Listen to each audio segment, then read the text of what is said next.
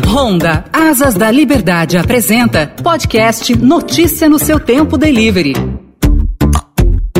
Saúde em primeiro lugar. O profissional do delivery que está nas ruas fazendo a sociedade funcionar sobre sua moto deve cuidar do seu bem-estar e preservar também colaboradores e clientes nesta pandemia. Além dos cuidados para evitar o novo coronavírus, usar máscara mesmo com capacete e durante as entregas é fundamental prestar atenção em seu bem-estar. Dar uma paradinha em meio à correria diária, evitar ao máximo jornadas de mais de 8 horas contínuas e estar sempre ligado aos sinais de estresse. Aqui no podcast Delivery, eu converso com o médico José Montal, diretor da Associação Brasileira de Medicina de Tráfego, a Abramet Nacional, e presidente da entidade em São Paulo. Olá, doutor José, tudo bem? Salve, Daniel. Obrigado pela oportunidade aí de prestar alguns esclarecimentos. Eu que agradeço a sua presença aqui. Para começar, profissional vai sair de casa, tem que dar aquela verificada se a moto está em dia, tudo ok, tudo funcionando direito e pensar na saúde. O que levar? Máscara, álcool gel? Que tipos de cuidados tomar para começar a jornada de trabalho? É, a higienização do equipamento é fundamental, né? O baú tem que ser constantemente higienizado, a própria mochila, né? É, o álcool é, é, um parceiro fundamental, assim como a, os desinfetantes, né? É, ele tem que estar sempre atento a essa condição da máscara. A máscara protege o, o outro e protege a si próprio. Né? Então é uma coisa muito interessante do ponto de vista da, da solidariedade. Né? Você se protege para proteger o outro. Certo, então máscara e álcool gel. Agora, máscara, nós temos visto por aí, doutor José, que depois de um certo tempo ela perde a eficácia, ela para de proteger, pode ser até pior ficar de máscara do que sem. Como que exatamente funciona isso? É bom levar mais de uma? E outra, que tipo de máscara deve se priorizar? Máscara de tecido para usar com o capacete ou máscara descartável? Qual é melhor? É, tem uma, uma questão interessante é, é, a máscara e o capacete, né? Algum tipo de, alguns tipos de máscara não são compatíveis com capacete. O ideal é aquela caseira mesmo, aquela de dois ou três camadas de tecido ali para proteger. Geralmente, depois de três horas, ela perde muito da eficácia, não só por umidificar, como por já ter cumprido a função a que se destinava. Né? Então, a possibilidade de você se contaminar no contato da mão com a máscara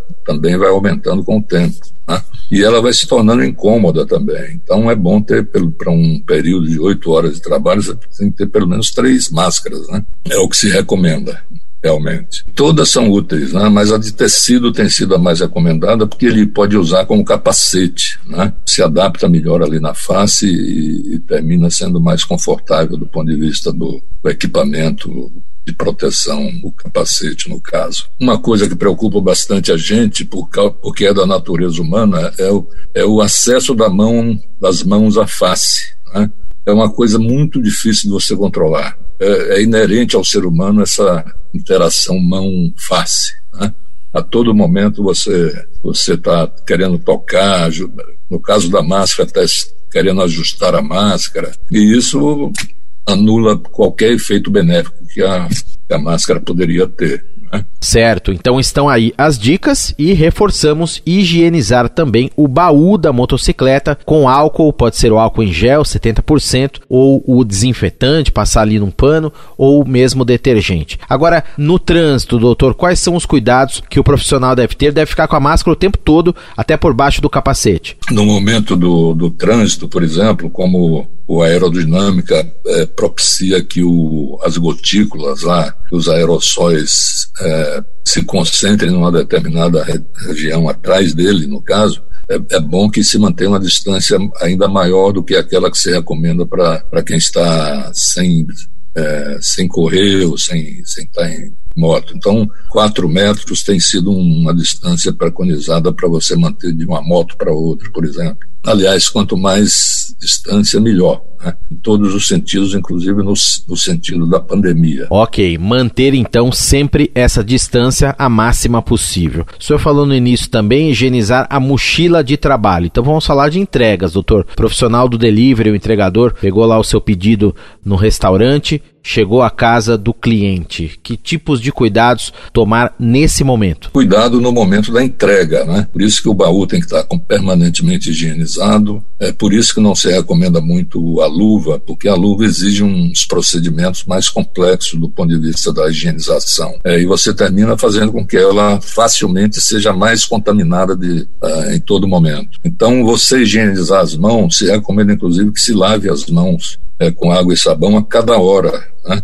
É, e sempre que for entregar o, encomenda, o alimento, você higienize as mãos com, com, com álcool gel ou com álcool, né? É, são medidas assim que, que ajudam muito na, ou evitar a propagação da doença. E vale também a recomendação do profissional também não chegar muito perto na hora de entregar ali o produto para o cliente, etc. Manter sempre essa distância, de repente deixar, tem alguns edifícios, condomínios que tem ali uma caixinha que você deixa o produto, a pessoa vai lá depois e pega, quer dizer, tem todo um cuidado aí que tem que ser tomado. Exatamente. O distanciamento é absolutamente, aliás, é uma das poucas medidas comprovadamente eficazes para evitar que, o, que a doença se propague. Uma outra questão muito importante que eu queria colocar para o senhor e ouvi-lo: celular e trânsito. São coisas que a gente sabe que não combinam mas o profissional do delivery está sempre ali no smartphone, consultando suas entregas, fez um serviço, aparece outro, tem que olhar para onde vai, onde está indo, às vezes numa região que não conhece. Quais são as dicas que o senhor pode dar em relação a isso? Sempre parar a moto para consultar o celular, enfim.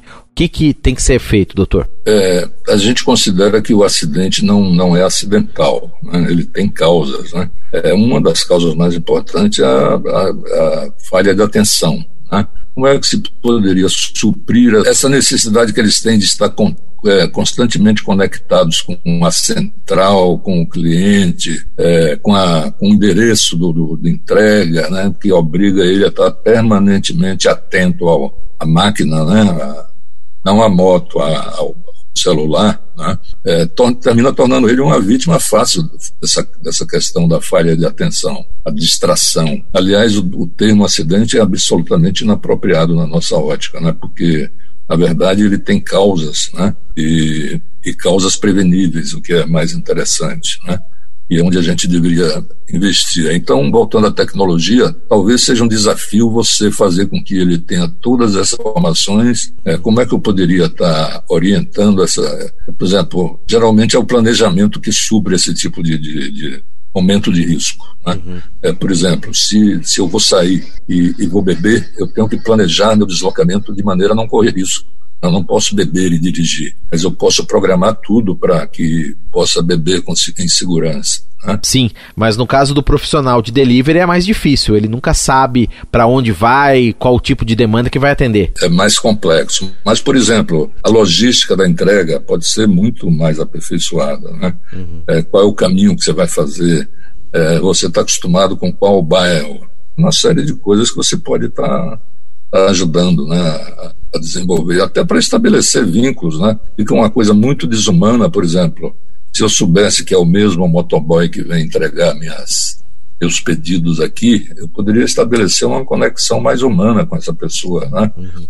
É, e lá na hora da, de soltar, que, que, imagina que loucura que é um o restaurante, por exemplo, ter um setor de, de, de pedidos e de disparo do, motoboy, né? Deve ser algo absolutamente estressante. Né? Falando em estresse, doutor, esse é um ótimo ponto e o profissional tem que estar sempre atento. É um dia a dia tenso aos sinais. O estresse é algo que pode causar problemas seríssimos de saúde. Quais são os sinais que o profissional do delivery pode identificar para saber até mesmo se está passando por um processo de estresse, acender aquela luz amarela, está trabalhando demais, correndo demais? Evidentemente que o estresse é algo inevitável, mas tem uma medida certa, como tudo, né? Se você extrapola no estresse, você termina é, fazendo com que a pessoa deixe de, de, perceber o risco com a eficiência necessária. É, a perda da eficiência é um sintoma é, bem característico. Né? A família é um bom termômetro. Né? Geralmente os, familiares percebem quando você não deixa de ser você né, em função desse tipo de coisa, né? É, fora aqueles, aquelas características da, da, adrenalina mesmo, né? Pulso mais acelerado, a boca seca, é, essas coisas que são próprias do, do são reações do estresse mesmo, né? E claro que nós sabemos que muitos desses profissionais do delivery ganham por produtividade, pelo volume de entregas que conseguem fazer. Qual a dica que o senhor pode dar para quem fica muitas horas trabalhando, fazer uma pausa ou reduzir um pouco a jornada, de repente se se sentir cansado demais? O que, que dá para dizer sobre isso? É, tem até uns dados interessantes a respeito disso. É, é existe o conhecimento de que após oito horas de jornada você se submete a um risco muito maior, às vezes dobra o, a possibilidade do risco, né? pelo cansaço mesmo, né? você perde a condição de administrar o risco, exige muito do, do ser humano. Né? E se recomenda que paradas a cada uma hora e meia, que você pare, caminhe, faça alongamento, é, tome uma água e, e relaxe, né?